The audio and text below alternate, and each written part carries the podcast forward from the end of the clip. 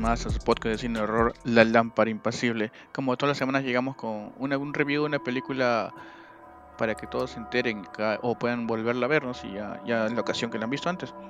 Esperemos todos estén bien, nosotros acá nos, sea buenos días, buenas noches, buenas madrugadas, la hora que nos estén escuchando. Y les recordar que nos sigan en todas nuestras redes sociales, tanto en Facebook, Instagram, Spotify y YouTube, como La Lámpara Impasible o arroba lámpara.impasible, donde podemos, estamos subiendo todos los contenidos que hemos estado haciendo hasta la fecha y vamos a seguir subiendo los nuevos, cada vez con nuevas historias del cine de horror. Eh, bueno, como ya saben, yo soy el que presenta siempre, Marco, y en esta ocasión eh, nos acompaña Charlie, ¿Qué tal muchachos? Este, bueno, soy Charlie, eh, de nuevo acá de panelista acá con la gente de, La Lámpara. Pues bueno, muchísimas gracias por haberme invitado nuevamente y, nada, espero que les guste el capítulo de hoy. Y también en esta ocasión nos está acompañando Elena también para participar en el podcast. Hola de nuevo, gracias por la invitación. Eh, espero que les guste mucho este episodio. Y bueno, soy invitada panelista Laura Bosso.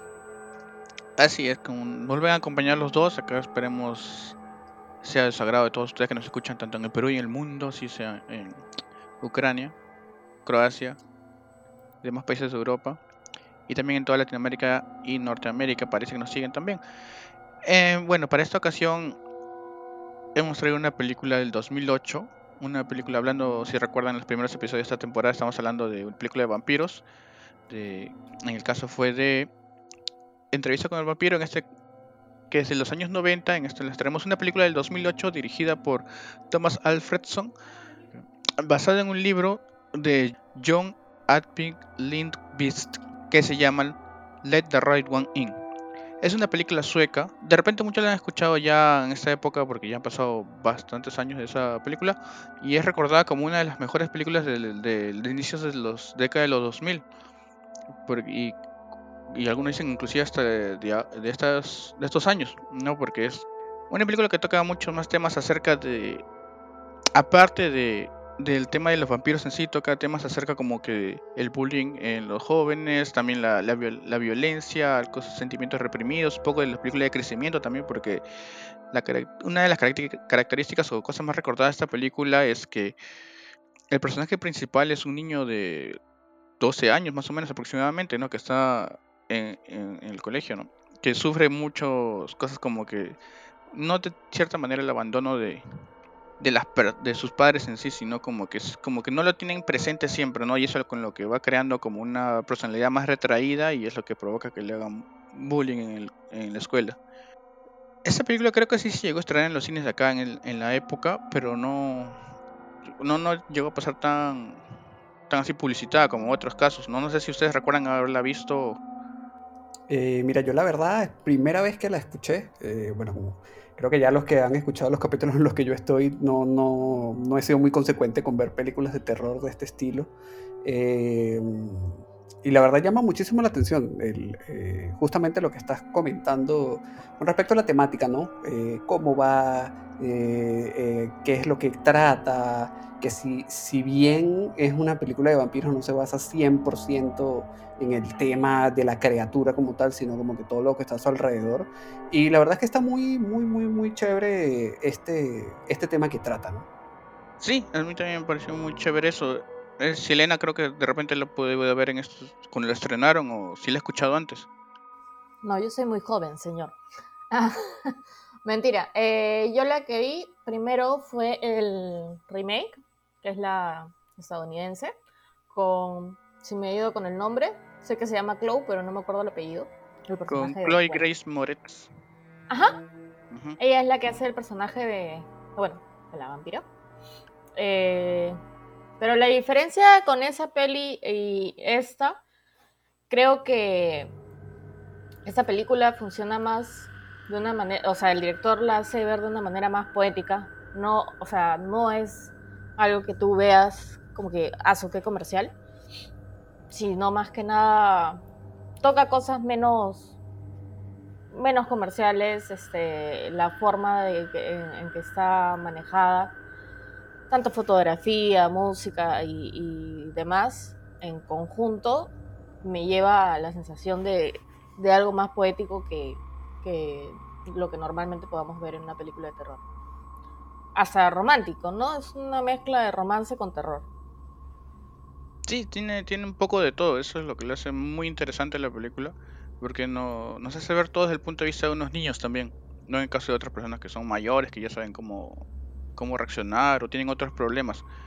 Y acá también, como dice, la vengas un toque romántica la historia acerca de los vampiros, es como, por ahí escuché, es como una película de horror romántica, pero también toca muchos temas del crecimiento, digamos, de las personas en sí como es el caso de esto de este niño, ¿no? Que tiene 12 años nomás. Y bueno, eh, se hace amigo de una vampira, Ellie, que es una niña, que, bueno, según el libro no especifican que en cierta manera no es una niña, sino tiene un pasado más oscuro, que no los voy a spoilear esta vez, vamos a tratar de no hacer spoiler para que quieran ver la película. Nosotros que le hemos visto los tres, ya era mi tercera vez que veo la película ya, si no me equivoco. en cambio la de Charlie y de Elena era la, como la primera vez, la cual se llevaron la sorpresa. Bueno, Elena ya había visto el remake, el remake es mucho más gore, se enfatiza mucho más en lo visual, digamos, en la sangre, en las cosas chocantes, que, esta película que tiene más temas así profundos, ¿no? Que te hacen pensar en sí, no te explican muchas cosas, te dicen que hay una persona que ayuda a esta niña que, llegó a este, a este vecindario por cosas del destino, nunca te explica por qué, ni, que, ni cuál fue su pasado en sí, sino te, te explica solo el presente y cómo se va relacionando con este niño que se llama Oscar. Que vemos que en verdad lo está sufriendo mucho y, y cómo es que ella lo complementa de cierta manera. Como decías lo de la película eh, La Americana, como dije hace un ratito, es más, o sea, la sangre y las cosas chocantes, así las veas en el tráiler o en la misma película, te venden más y acá creo que aparte de la sangre, que obviamente también hay un poco porque son vampiros, eh, se, enfoca más, en, como dices, en el tema de, interiorizar al personaje y eh, entender y, saber lo que está sintiendo el niño un poco en, ese momento, ¿no? O sea, el, proceso de, de entender todo lo que le pasa. Claro, es precisamente como comentabas, es como un tema un poco más romántico, pero no romántico eh, no me refiero al, al, lado del romance, del amor, sino más de, de la parte como literaria, ¿no? El, el, y un poco más pragmática, ¿no? Todo lo que estamos viendo. Porque realmente es como comentaba Marco, eh, lo que estamos viendo es como algo un poco que incluso tiene tonos y tintes sociales con respecto a cómo se veían, bueno, como veían a Oscar, por ejemplo, con su actitud, eh, como simplemente trataban este, en algún punto eh, de hacerle este bullying, de tratar de humillarlo, eh, simplemente por sentirse empoderados por encima de alguien que no se podía defender, de alguien que, bueno, que estaba prácticamente viviendo solo con su mamá, eh, no tenía muchas amistades, o sea, hay, muchísimas cosas que, te ayudan muchísimo ¿no? a construir cómo se vería o, o cómo está este personaje, digamos, vampiro, asociado a este niño humano dentro de un este, ambiente, ¿no? Un poquito, vamos a decir, un poco más tóxico, como más llegado como a la realidad, pues, ¿no? Sí, es cierto eso, porque vemos como él era muy retraído, pero tenía como que ciertas tendencias eh, reprimidas como que la venganza, ¿no? Porque es como estás en el colegio, te hacen bullying, pero pobrecito tienes que volver, tus padres no te hacen caso, y él se refugiaba como que tenía su cuchillo, y inclusive las noches, como es un barrio que nadie se preocupa por nadie, creo, porque salía, salía ahí nomás a la puerta y le empezaba a cuchillar al árbol, ¿no? Como si fueran los niños que le hacen bullying, ¿no? Y ahí es donde conoce a, este, a esta niña Ellie. Bueno, Qué sutil. A, esta vampira Ellie. Claro, como que es... No, él está bien, ¿no? Inclusive hay, los vecinos se conocen supuestamente. También hay unos cuantos adultos que participan en la historia, donde vemos cómo de cierta manera, los adultos reaccionan muy distinto a cuando algo les está pasando, digamos, en este caso paranormal, ¿no? Porque hay muchas muertes en el vecindario porque Ellie tiene que alimentarse de sangre, ¿no? Pero eh, ella tenía también como, como su chacal, pues, ¿no? Un señor que, que la seguía y que en, no nos explica mucho en la película, en el libro sí nos ponen un contexto distinto de él, o sea, no que en la película tú te puedes llegar a sentir un poco mal por él, ¿no? A sentir un poco de empatía. Inclusive cuando llega a, su, digamos, a su final, de cierta manera, la música ayuda mucho porque lo hace ver como algo muy dramático, como si tú sintieras un poco de pena por él, ¿no? Pero cuando te enteras los casos del libro es otra cosa muy distinta que tú dices, ¿cómo puedes sentir pena por esta persona? Y después llega otro final que es muy, muy interesante. Creo que lo que ayuda también bastante a, a este ambiente nostálgico, no sé si ya lo dijimos, es que el ambiente es un sitio lleno de nieve que se llama Blackbird y es en Estocolmo y bueno, el clima, el, la temperatura que le ponen a la película eh, de color, más la música, hacen que, como dices, la película la veas mucho más nostálgica. El remake también es en la nieve, pero es como que esta zona es bastante tipo de suburbios, no es una zona como que como que estás en la, no sé, en la capital o, o con, con, más gente, ¿no? Es, es, un pueblito que en literal todos se conocen. Es más, cuando sucede un episodio ahí, cuando comienzan a, a pasar cosas con, con la chiquita, eh, por ejemplo, creo que hay un momento en la escuela que todos sabían lo que había pasado. O sea, era un pueblito chiquito donde todos se conocían. Claro, eso y como que al final es un sitio donde no pueden pasar las cosas desapercibidas, ¿no? Porque también vemos como ella no puede conseguir la sangre, o, su chacal, el señor, no puede conseguir la sangre tan fácil, ¿no? Los problemas que surgen, ¿no? Al todos conocerse y ser un espacio... No es que tan fácil, vas y matas a alguien y consigues la sangre, ¿no? Acá vemos como él lucha un poco por eso, ¿no? Tratan de disimular y que no, no pasar, este... No llamar la atención de toda la gente. Totalmente. Y de hecho, es bastante curioso ese tema, ¿no? O sea, entonces siempre con estas criaturas nos ponen esa, esa facilidad, ¿no? Que tienen para alimentarse, ese misticismo, toda esta galantería que siempre demuestra esta criatura de la noche. Pero en este caso nos dan algo un poco más realista. ¿Cómo hace, en este caso, sea vampiro o no, eh, una niña de 12 años para, pasar desapercibida en un pueblo pequeño, como bien dicen que todos se conocen, para poder alimentarse y que no necesariamente sea de animales. Es muy, pero muy, muy difícil. Y si bien este, a la misma, digamos, a su chacal, pues, que es el que, le hacía como que el pare este, para conseguirle sangre como pudiese, se le complicaba. Imagínate a esta niña, o sea, iba a ser demasiado, demasiado fácil rastrearla y, pues bueno, darse cuenta rápido de que algo está sucediendo y, y, al verse las caras entre ellos ya tú identificarías muy fácilmente a quién tendrías que ir a buscar, pues. Y eso inclusive pasa, ¿no? Porque al, al, morir como quedó una persona, luego otra, y luego siempre hay un señor que está ahí en su balcón viendo todo, ¿no? El señor chismoso, pues, ¿no? Y este va pasando la voz que ha visto que dice, alguien ha matado a tal persona, ¿no? Que era justo familiar, primo de uno de los vecinos y empieza como que una búsqueda, ¿no? Así, inclusive también como vemos que en un momento cuando el señor, este, el chacal, ya no me decimos chacal, vamos a decirle cómo se llama, que se llama Hakan, si no me equivoco. Este, Chacales, por favor. Eh, al, él ya salir de la historia, vemos como Eli no puede alimentarse así nomás. Inclusive vemos cómo ella sufre, no vemos cómo su cara va decayendo. De lo que nos presentaron al principio ya se le ve como que más así flaca, así más blanca de lo que es un vampiro en sí, inclusive vampiro nórdico, porque es en Suecia, este, y vemos cómo va sufriendo, ¿no? hasta que ya le, le el hambre y es donde ocurre este suceso de que ella va a matar a alguien y hay un testigo y empieza todo esta, ah, alguien está que asesina a las personas por acá, no es un animal, ¿no? Y muchas cosas se ven acá de esta película que nos va llevando un poco más acerca de, como dicen, el, el lore de los vampiros, o sea, las cosas que ellos ven, ¿no? O sea, por ejemplo, está lo de. El título de la película nomás, ¿no?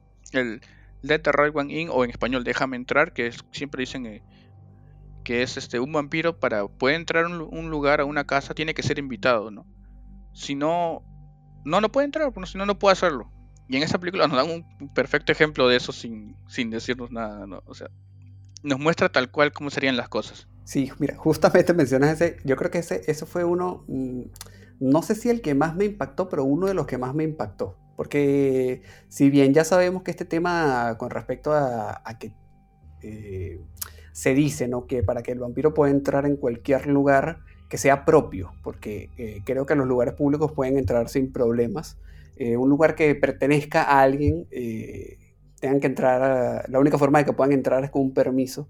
Me dejó, pero a ver, no, no voy a decir exactamente qué es lo que sucedió, pero lo que sucede al momento de, probar esta teoría este, me pareció tan loco y que primera vez que lo veía, que en verdad me impresionó, pero, pero para mejor, la verdad.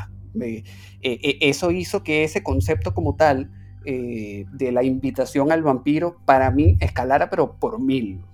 Sí, es cierto. A mí también me sorprendió mucho la primera vez que la vi. Dije, esto pasaría si ocurren estos hechos. Digamos, ella trata de entrar, pide permiso y Oscar, como era un momento en que ellos estaban como que peleados, porque ella, él descubrió que era vampiro y que asesinaba, como que de ahí ella entró y vimos como empezó a como sangrar de todos sus, sus poros, ¿no? Y como que ahí Oscar ya se, se traumó y dijo, no, no, sí te dejo entrar, y donde ya se empezó a calmar, ¿no? Vemos que sufren cuando rompen una regla. Hay una parte que no me acuerdo, o sea, cada vez que quieres entrar, te tienen que invitar, ¿verdad? Porque la niña en otra ocasión ya había entrado y él le dio permiso. O sea que supongo que cada vez que quieres entrar a la casa de alguien, te tienen que invitar. Una y otra vez. O sea, no es que te invitan una, porque, o sea, yo he visto series de vampiros que invitan una vez y ya puedes entrar cuando te dé la gana y matarte si quieres, ¿no? Pero acá creo que sí manejan la, la teoría, por así decirlo, que sí te tienen que invitar cada vez que quieres entrar. Yo creo que sí, porque es como que estás entrando a algo como dice Charlie, no es propiedad de él, ¿no? O sea, es ya de alguien, tiene un nombre, es una casa de una persona o otra individuo y tiene que pedir permiso como que es educación, ¿no? Y otro tema también hablando de esto de los vampiros se ve muy y quedó muy chévere en este caso el tema de, del sol, de los rayos solares que es donde vemos como hay una, una infectada más, digámosle, porque una persona que ella quiere comer, pero no la llega a matar, sino queda con la mordida del vampiro nomás. Y como todos sabemos, eso es como casi los zombies, ¿no? Se te convierte también en uno. En este caso no bebiendo sangre, sino por la mordida nomás, como el caso de los hombres lobo, ¿no? Que te, si te dejan una marca, también tú te vas a convertir en uno también. Y donde vemos como esta persona empieza a sentir todo el cambio en su cuerpo, ¿no? O sea, empieza a sentir los sentidos más agudos, el, un poco del daño al sol y la preocupación que sientes eso, ¿no? Inclusive hay un ataque de unos gatos que le hacen porque sienten este como que ya es otro ser. Y hasta que llega a su final en, el hospital, donde me, impresionó bastante cuando lo vi. Y vi el remake también. El remake como que, según he visto algunos reviews de, la otra versión, es, no te vende o no te presenta de cierta manera el proceso o cómo lo siente esta persona. No solamente te lo muestra como que, ah, se infectó y, y de ahí su final fue mucho más gore que, que el caso de, de, la versión sueca, ¿no? Que la versión sueca tú la sientes con mucho más sentimiento o un poco más empatía hacia el personaje, ¿no? Más que un Baldor chocante, como vi en la escena de, la versión americana. Que por cierto, la versión americana es dirigida por Matt Reeves, si no me equivoco, que es el director de Batman.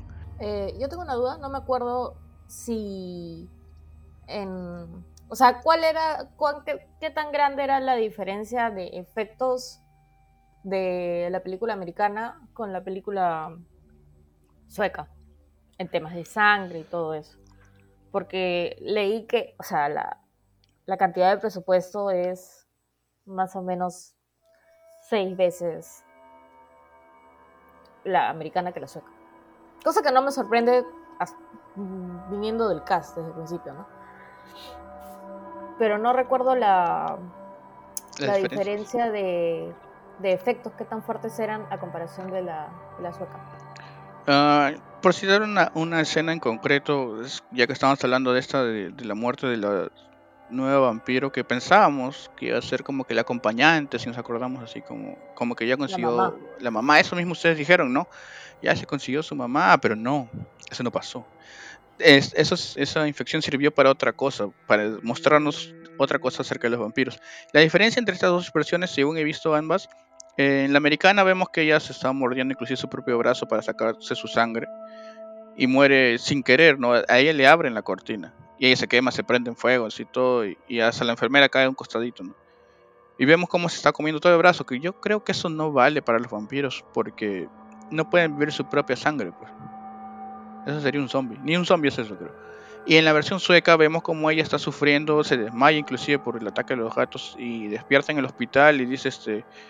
Porque no, ya es como que siente ella que no quiere vivir así, ¿no? Porque siente esa hambre por, por, la sangre y dice, no, mejor ábreme, ábreme las cortinas, dice. De ella es que ella misma como que es una manera de suicidio que se hace, porque no quiere vivir de esa manera. Así no se entendió en la versión americana, por ejemplo. Eh, sí, en verdad, esa parte fue bastante. Mira, yo no lo vi venir, si me lo preguntas, la verdad.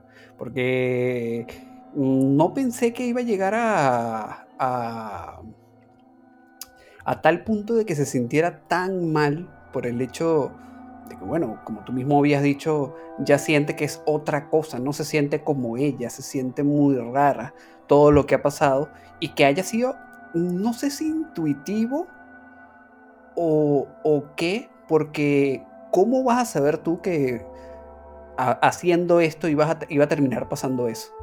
O sea, fue muy, muy, muy, muy bueno.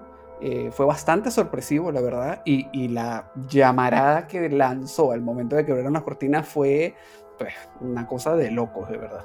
Yo creo que la señora ya se había dado cuenta que de lo que se estaba convirtiendo y bueno, tocamos. No sé qué, qué sabía de los vampiros, pero de alguna manera sabía que abrir la ventana le iba a hacer mal, ¿no? No sé si sabía que se iba a quemar de esa manera, pero sí sabía que algo iba a pasarle y iba a terminar de repente con su sufrimiento.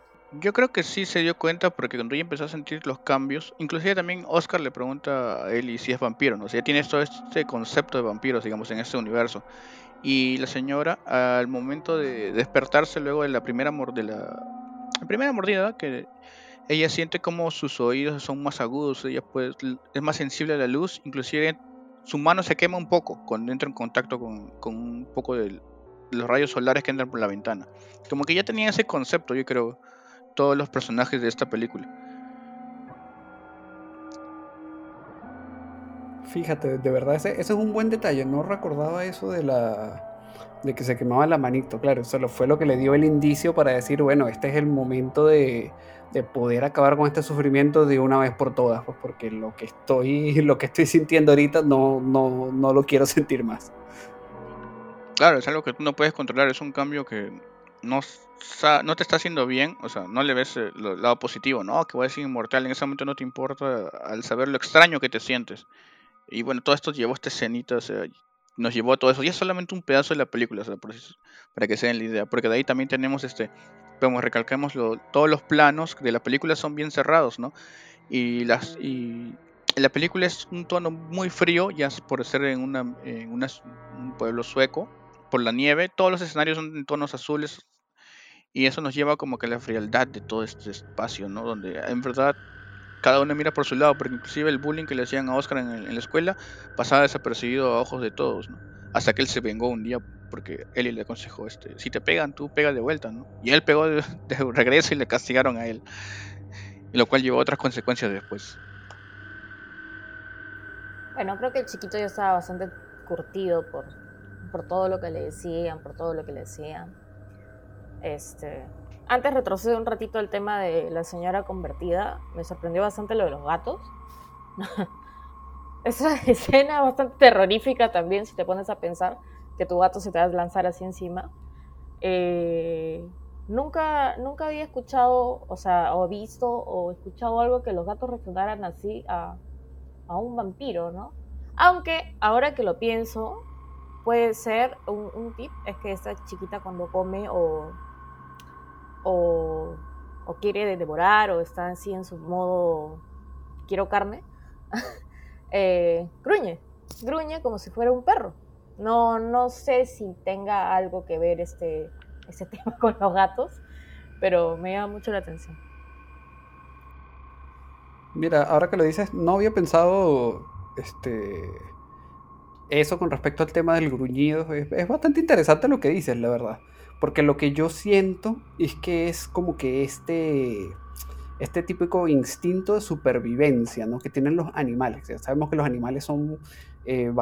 Eh, eh, sienten muchas cosas, son muy sensoriales y, este tipo de cosas, posiblemente un cambio tan radical y algo que, bueno, vamos a decir que no estaba completamente realizado este cambio al 100% de vampiro y su instinto les dijo simplemente ataca. Se sintieron acorralados, se sintieron atacados, se sintieron mal y se lanzaron encima a atacar a la presa que los hacía sentir mal, porque así son los animales, eso es su instinto, su instinto animal, pues su lado salvaje, porque al final eh, gato o perro doméstico igual tienen ese instinto en algún lado, pues.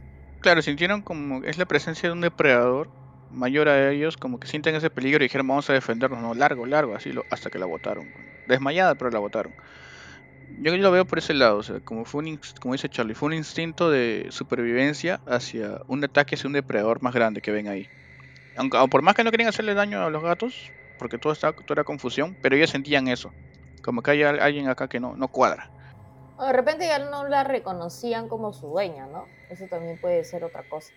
Es como alguien extraño que ya cambió y para ellos ya no, no es la misma persona y, y la rechazan, ¿no? bueno, volviendo al tema del chiquito vengándose de sus amigos. Bien hecho, nada más voy a decir. Claro, todos, todos decían bien hecho porque el bullying que le decían era feo, pues, ¿no? Lo, trataban así de aquí para allá, con palos, le pegaban todo. Y era porque uno se, se creía más chévere que los demás. Había uno que no quería hacer nada, pero como está en el grupo, ya, pues, caballero, dijo. Totalmente. Yo creo que esa parte fue una de las cosas que más, pero que más odié de toda la película. O sea, creo que esas, estas escenas de bullying en cualquier tipo de medio, película, anime, eh, serie, cualquier cosa, me, por lo menos a mí me chocan, pero muchísimo, muchísimo, muchísimo, porque a veces eh, son unas situaciones tan absurdas. O sea, ay, eh, el niño tiene una borra igualita a la mía. Bueno, le voy a entrar coñazo después al final del, de, de clase. O sea, es, algo súper, pero súper absurdo que obviamente viene de mucho más atrás porque eh, normalmente cuando nos presentan un bully o una situación de bullying en un tipo de, medio de este estilo, eh, nos damos cuenta de que hay un, obviamente un background, este, hay algo más atrás del por qué lleva a esta persona a hacer bullying y a tratar de sentirse superior por encima de cualquier otra persona pues, de su colegio. Eso es precisamente porque lo más probable es que en casa tenga el mismo problema y él sea la persona que recibe el bullying en casa. Eh, bueno, al final se ve que sí, ¿no? Que al final el chiquito era bulliado. No tan fuerte, creo yo, como le hacían a los otros chiquitos. Y bueno, creo que es lo que siempre pasa, ¿no? Que los chiquitos se terminan defogando con otra persona lo que le hacen a, a ellos. Eh, pero como anécdota, no sé si lo habíamos dicho, pero los tres vimos la película juntos y por el chat todos estábamos como que ya péguenle, péguenle chiquito. Totalmente, esa parte fue increíble, o sea, no, no había momento en el que no estuviésemos, pero lanzándose como que, Dios mío, pero ¿quién le mete un coñazo a ese carajito, por favor? Fue, horrible, fue horrible, sufrí mucho. Hasta que se vengó, y cuando se vengó, lo metieron castigado de frente. Lo cual le cayó más, coraje al pobre Oscar, ¿no? Bueno, de ahí más adelantando en otros temas, también está la relación ya que vemos un poco más avanzada de Ellie con Oscar, donde ellos como que empiezan a, de cierta manera, tener una, relación más cercana, ¿no? Inclusive hasta el momento en que Oscar le dice que me gustas, todo, se conocían dos días, creo que le dijo eso, y de ahí fueron más cercanos más porque se, notaban más cercanos, ¿no? Como que uno buscaba lo que tenía el otro, ¿no? Muy aparte de que ya él había perdido al, señor Chacal, este Oscar buscaba a alguien con quien hablar, ¿no? Con quien este comunicarse o identificarse o complementarse, ¿no? Y ahí lo encontró con Eli, ¿no? Inclusive le dijo, no, quiere ser mi novia. Y ahí es donde iba el detalle que dijo, pero no importa, si no, no, yo no soy niña, le dicen, ¿no? Y Oscar dijo, no, no hay problema, ¿no? De ahí donde vemos también hacia dónde va a ir más adelante esta historia, ¿no? Cosa que no nos cuentan en la película porque se llega hasta cierto punto, pero nos da, nos da muchos temas, no sé si subliminales, pero digamos, o sea, para pensar más allá de la trama central de la película. No, era simplemente para, bueno, para reforzar lo que, justo lo que estabas comentando del tema de la, de su relación, pues, ¿no? Como tal. Eh, a mí me, gustó mucho cómo lo llevaron. O sea, creo que fue bastante, mm, a ver, ¿cómo lo digo? Eh, la sentí como muy madura para su edad, ¿sabes? O sea, si bien veíamos que a veces eh, Oscar, bueno, actuaba como un niño porque, bueno, es un niño de 12 años, ¿no? Pero se veía que, había un entendimiento especial entre ellos dos eh, y que llegaron a sentirse, bueno, no sé, así lo vi yo, como que hubo una conexión demasiado especial en ese momento a tal punto de que parecía que se, que se, que se compenetraban demasiado bien y que se entendían muy fácil, a pesar de que estaban tratando de hablar temas que, bueno, resultan muy complicados de tratar para un niño de 12 años, pues. Sí, yo creo que, pasando al, tema de la, de la chiquita, cuando perdió el señor Chacal, este, se ve ese, se siente esa melancolía de que la niña está sola. Es más, en un momento me acuerdo que invita a pasar a Oscar, se llama el chiquito, a su casa. Y es bien triste ver, ¿no? Porque la chiquita prácticamente todo estaba tirado, vivía, creo que tenía un colchoncito y vivía sola en ese sitio, ya no tenía al, señor que le buscaba comida, prácticamente solo lo tenía a Oscar, ¿no? Y él también creo que sentía que solo la tenía ella, porque bueno, en el colegio hacían bullying, la mamá no entendía, el papá era una persona que se veía que era, bueno, que le importaba tres cominos el chiquito, la mamá y todos. Entonces, en, en el tema de comprensión, es como que los dos se encontraron, como que el chiquito decía, ella me entiende y la chiquita decía como que él, a pesar de que puede saber lo que soy o puede saber que soy algo peligroso, no le importa, me entiende y está cerca a mí, ¿no? Claro, es como algo que él buscaba, ¿no? Y ahí se van haciendo más juntos, se van haciendo más amigos hasta llegar un poco más, ¿no? Porque inclusive dicen ya vamos a ir en serio, ¿no? Como que van a formar una pareja entre los dos, donde Eli, como vemos, hay ciertas escenas que nos hacen dudar un poco de dónde va todo esto, que no le vamos a spoilear porque son un poco impactantes, digamos, y sería chévere que la vean. Por ejemplo, acá Charlie y Elena se impactaron cuando vieron esa escena. que no lo vamos a no lo vamos a decir. Pero eso te explica muchas cosas después, o sea, no te lo dice de cierta manera, todo te lo muestra, cosa también que obviaron mucho en la versión americana. En la versión americana dijeron, no, es una niña que se hizo vampiro. En cambio, en la versión sueca no te especifican qué fue. Nada más, diré. De ahí, cuando un poco, si averiguas un poco el libro, te va explicando que las cosas fueron mucho más turbias de lo que pensábamos. Hay una parte de la película, sin spoiler ni nada, que tú en el momento que llega la película, como que crees que se va para la onda adolescente sexual y termina siendo lo contrario. O sea, te cambian el chip de la típica situación de el niño con la niña sola para tener algo algo más sexual y acá te voltean la tortilla de alguna manera y te lo ponen más para el lado de la inocencia y, del cariño. Eso también, o sea, comparando con, con otras películas que, que le meten ahí la, la mañosada, te cambia un poco el chip. La verdad que sí, es precisamente justo lo que estaba comentando eh, con respecto a la relación de estos dos. Esas partes, eh, en verdad, justo como, como decías, Elena, eh, son que, realmente te ayudan a, a cambiar ese chip, ¿sabes? O sea, uno vaya predispuesto a que, bueno, ya vamos otra vez acá, ya sabemos qué es lo que va a suceder, y te sorprende de una manera muy, muy, muy buena con el rumbo que toma, pues. Y la verdad es que creo que eso es algo que, la, que, le, da muchísimos más puntos a favor este, al momento, bueno, de tratar esta relación de ellos dos, pues.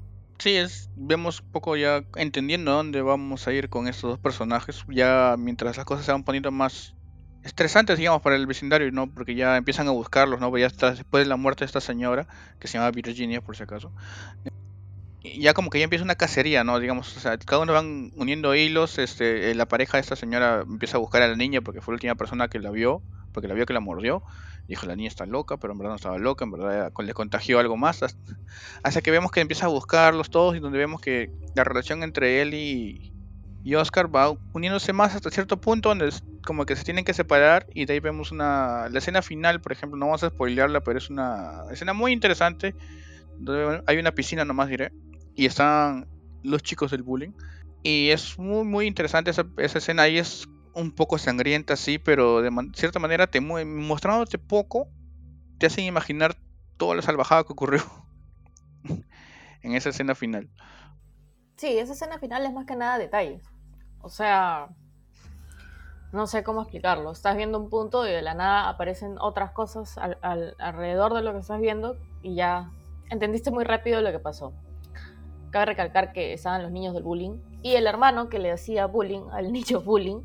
Sí, la verdad es que esta escena, para ser el clímax de la película, o sea, te termina de entregar todo lo que necesitabas. O sea, si tú viniste aquí a la película a ver, bueno, de repente hay un poquito de sangrecita, bueno, vamos a ver, bueno, es una película este, eh, internacional, por decirlo de alguna forma, ¿no?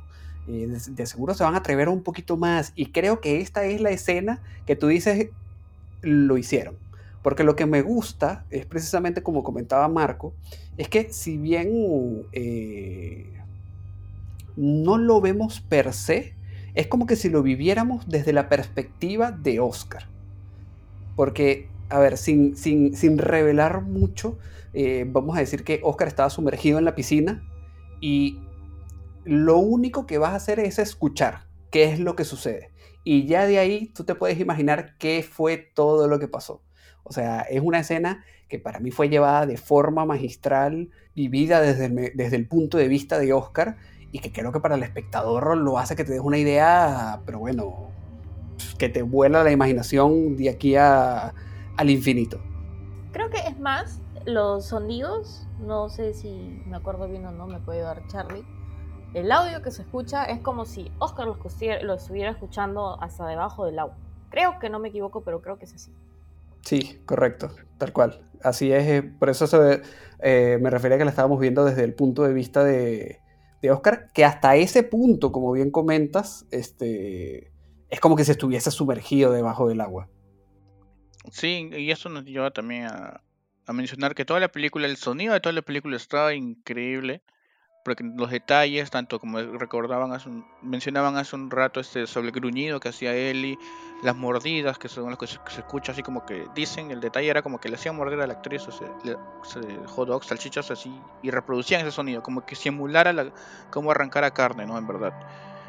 Y de ahí también está todo, inclusive hay una parte donde le hacen el bullying a Oscar donde le dan un, palazo en la, con una rama así en la cara, lo golpean y donde todo se siente como si tú sintieras el golpe, ¿no? Como si fueras Oscar también, ¿no? Se escucha como que en vez de pa, así, se escucha como que un pitido, ¿no? Como, como te golpea algo duro y tú sientes solo un pitido en tu oído, así como que hay del dolor. Todos esos detalles están muy, muy bien cubiertos en la película, lo cual nos hace decir que es, ha sido, en conclusión para los tres, ha sido una, un peliculón uno de los mejores de las últimas décadas, sobre todo de vampiros. No he visto algo parecido a esto. Ha ganado premios por festival donde ha pasado, como mejor guion, mejor este, película, mejor iluminación también. En, cada punto, de, digamos, hablando este, cinematográficamente, siempre resalta.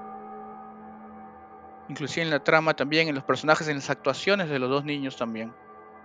Porque son muy, muy creíbles. O sea ves al niño Oscar así todos y bajoneados y no le habla a nadie, callados, arma su cubo Rubik solito en, el jardín o en el parque, afuera de los departamentos.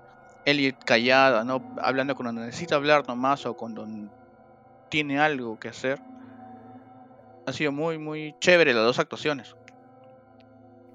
Totalmente, totalmente de acuerdo. En verdad que justo como dices, eh, desde el punto de vista, bueno, vamos a decir ya algo más estético, eh, el audio fue impecable. Eh, es algo que me impresionó bastante, de hecho, eh, volviendo a retomar lo que había dicho, bueno, lo que ya comentaron tanto Marco como Elena, ese gruñido de vampiro que hacía me pareció tan único, o sea, me recordó como que si fuese un hombre lobo, la verdad, voy a, voy a ser sincero. Yo dije, bueno, pero esta es un hombre lobo, es un vampiro, ¿qué onda? Pero le da un toque tan único para una película tan única eh, y que ha hecho cosas tan diferentes para tratar a los vampiros que me parece que queda espectacular, la verdad. Y las actuaciones son, mira, eh, hay algo que, que me quedó eh, en muchas escenas grabado y eran las reacciones y las caras que ponía Ellie. Wow, o sea en verdad que lo pienso y me parece una cosa de otro mundo. La niña se manda la actuación de la vida haciendo realmente con una simple cara que te hace sentir triste, que te hace sentir mal, que te hace sentir eh, de lo peor, simplemente por una expresión en su cara. Me parece, pero espectacular, de verdad, la actuación. Yo creo que Ellie fue la que más me gustó, en verdad. Bueno, aparte no hemos contado cómo se ve Oscar, porque Oscar en la realidad se ve más pálido que Ellie. más parece vampiro Oscar que Ellie. Eh, la música me pareció excelente, o sea, me pareció que uh, eligieron perfecto por cada escena el cambio de música era muy bueno y también algo que había bastante eran los silencios, o sea, como dije anteriormente, no están viviendo en una ciudad, están viviendo en un pueblo que está alejado de la nada en el bosque. O sea, hay un montón de silencio en la película que le da un, matiz también ahí extra al, tema ese de la soledad también, ¿no? Porque, como dije anteriormente, los chiquitos se sentían solos. Bueno, uno ya no tenía nadie y el otro chiquito se sentía solo incomprendido, por así decirlo. Pero la actuación del chivol, o sea, para la edad de los chicos, no sé bien qué edad tenían en, las películas. No debe ser muy diferente a la que decían tener. Yo creo que eran 12 años por ahí. Eh, logran transmitir eh, lo que les pasa muy bien. Sí, eh, solo para aclarar que Oscar es interpretado por Kare Hedebrandt y Ellie es por Lina Linderson. Como dicen, tremendas actuaciones que se mandaron en esta película y como dice Elena, inclusive, inclusive un detalle de que es que la película la pensaron hacer muda. Pero considerando la actualidad de los 2008, películas mudas no son tan bien vistas y no, pensaron que no la iba a ver muchas personas, ni iba a resaltar mucho, así que mejor, dijimos, mejor dijeron, hay que ponerle voces y música. Iba a ser como Nosferatu. Quisieron hacer algo así, pero como es, inclusive a, nosotros nos costó un poco Nosferatu, dijimos, a ah, hacer una película de muda, ¿qué tal será? No pero al final fue bacán también, porque ella es una película antigua, tiene, pero una película nueva que le hagas muda es un poco difícil, digamos, teniendo en cuenta que también tienes que recuperar la inversión que estás haciendo.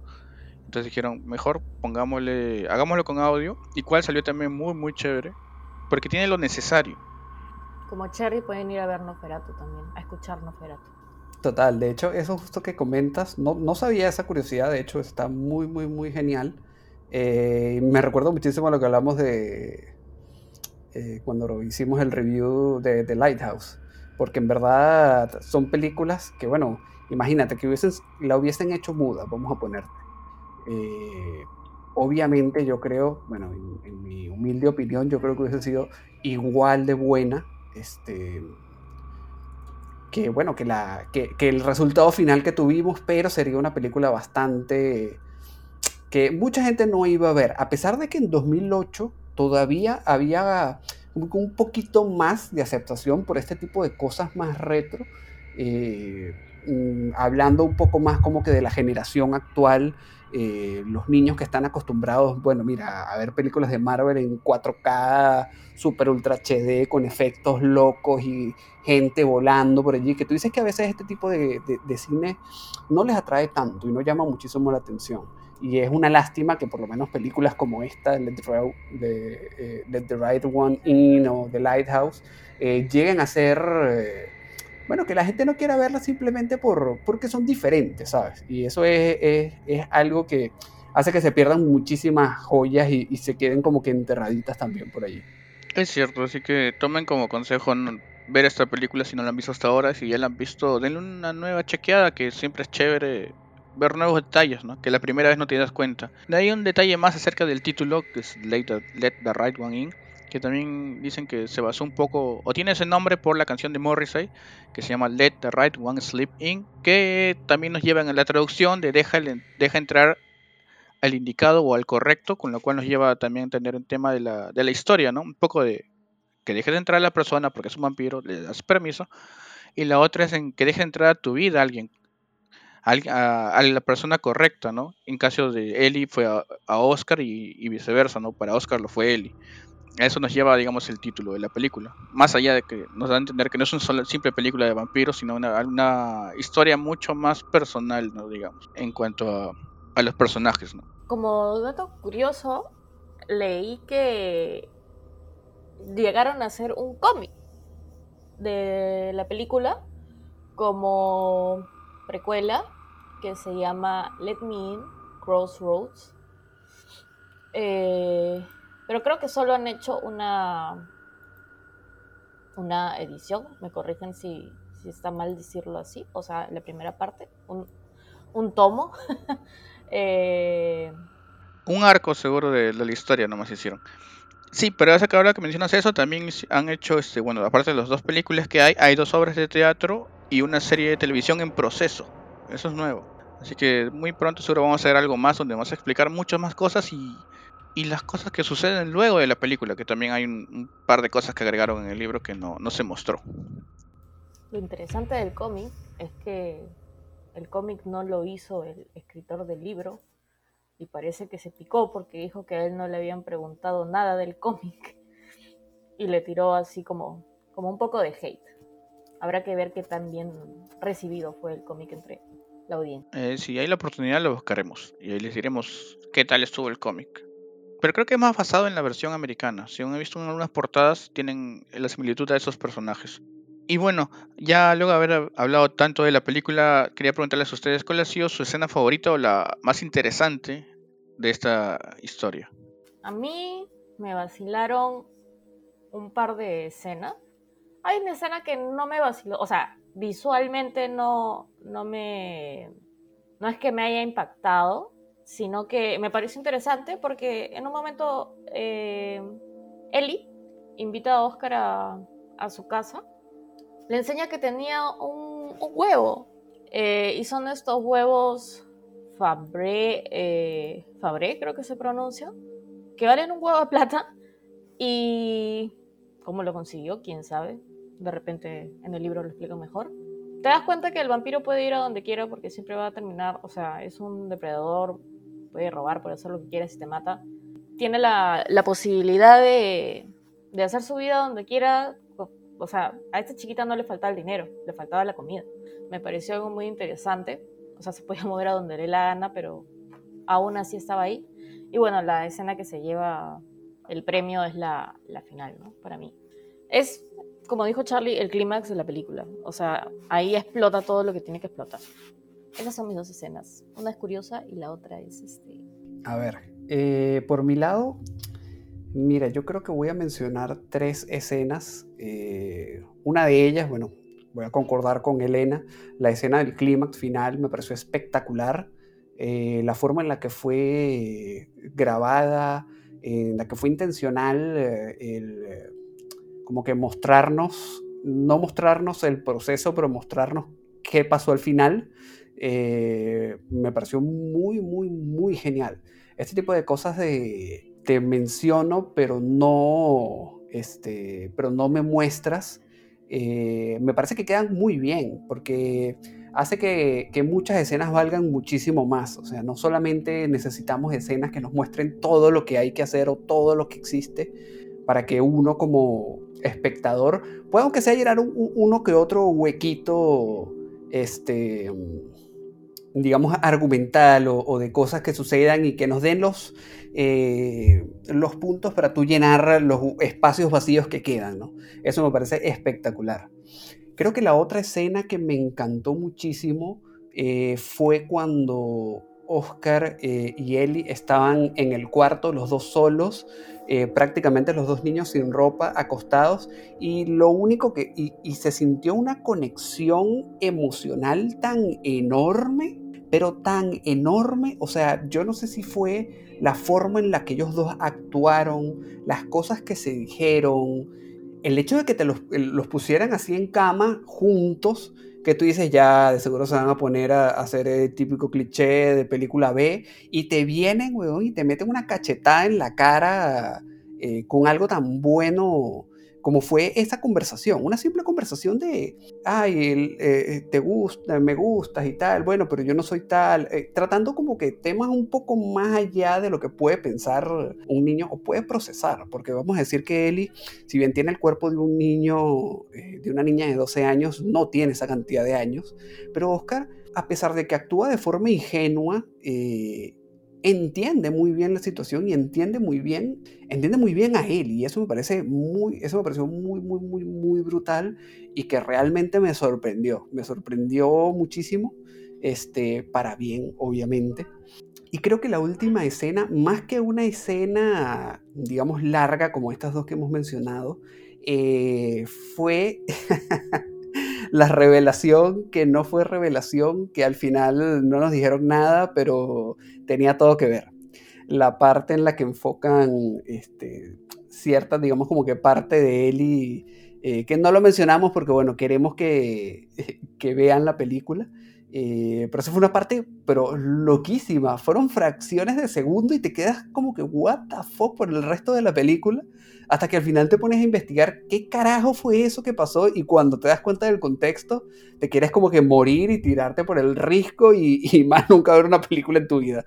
Me pareció espectacular, la verdad. Creo que esas para mí son las tres mejores escenas eh, de la película. En mi caso, bueno, ya que todos son más de una escena, yo también daré dos. Yo elijo la, la primera escena es cuando ella entró sin permiso a la, a la casa de Oscar y empezó a sangrar por todos lados. Fue chocante, dije, ¿qué pasó acá? Dije, y que empezó, le ves como que así como que no se puede mover, como que aguantando el dolor y donde ya entiendes un poco a los vampiros, ¿no? Dices, nunca había visto algo parecido, ¿no? Siempre entraban y ya atacaban nomás. Y la otra es la, la, escena de la, otra señora, Virginia, que como se, se suicida de cierta manera, cómo ella pasa por esa transformación y al final decide acabar con su vida, ¿no? Esas partes me, son las que siempre me acuerdo de toda la película y las que yo digo, ah, ¿por qué te acuerdas de esta película? Esta cosa y esta cosa y muy aparte sin tener que contarle todas las cosas detrás, ¿no? Para que lo descubran por sí mismo como estamos haciendo con ustedes, sin contándoles cómo acaba la película y los detalles más que tienen que ver por ustedes, más bien diría así. Así como hemos comentado en algunas escenas, hemos tratado de no, no decirles del todo las cosas. Y bueno, ya que comentamos nuestras escenas favoritas, porque son varias, eh, en sí es toda la película es chévere, pero las escenas más resaltantes para cada uno son esas.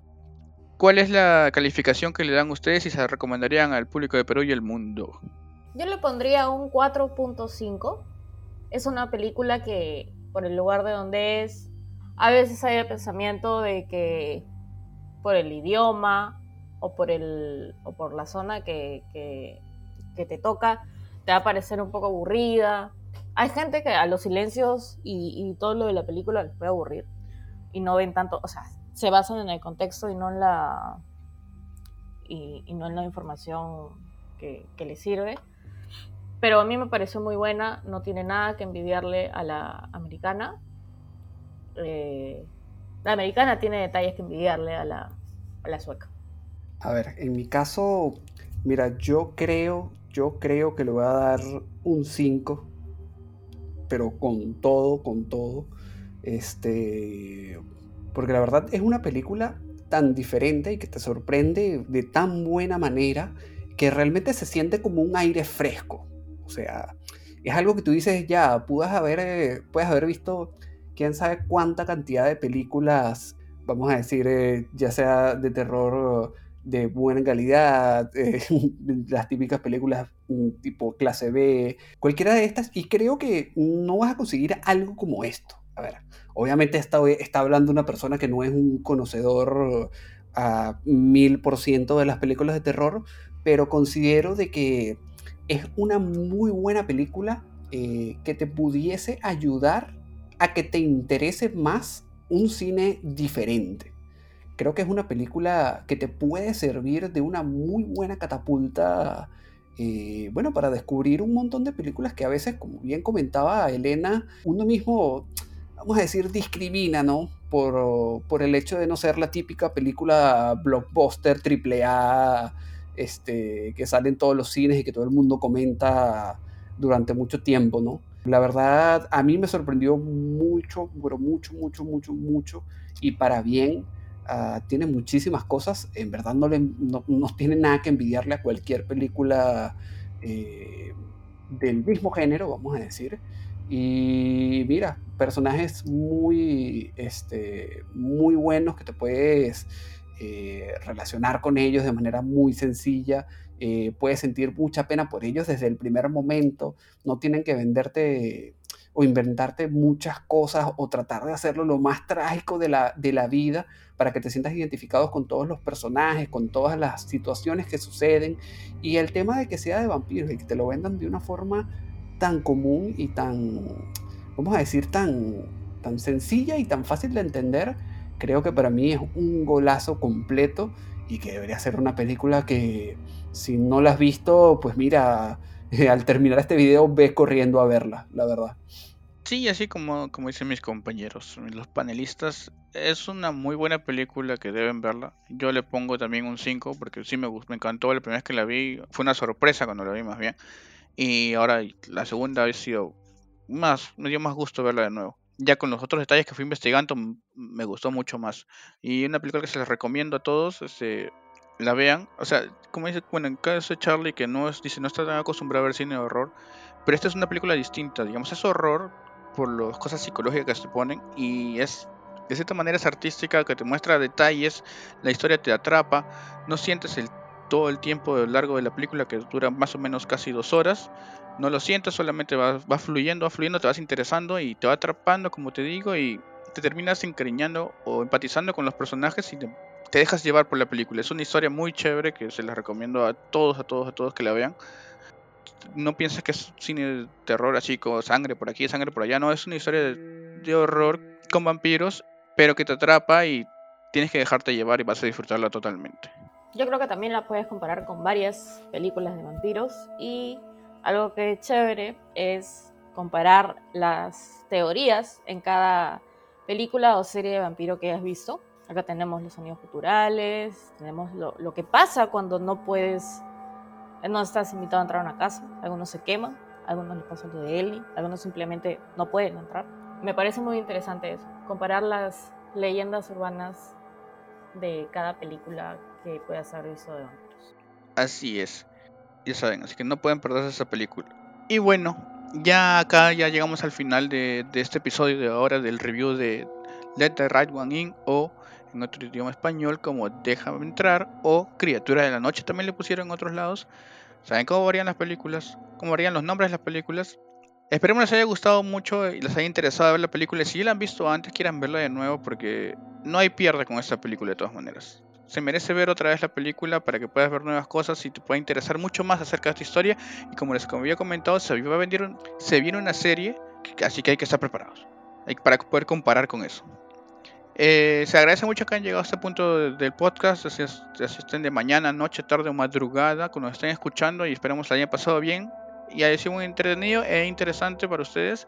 Así que no se olviden seguirnos en todas nuestras redes sociales como Lámpara Impasible o arroba lámpara punto impasible en Spotify, Facebook, Instagram, YouTube, Evox y cualquier cosa que acabe con podcast que encuentren en internet, ahí nos va a encontrar. Eh, pues, un agradecimiento también para Elena y para Charlie que han estado en el episodio de ahora, salvando la lámpara. Así que si tienen algo, algo que decir al público, este es su momento.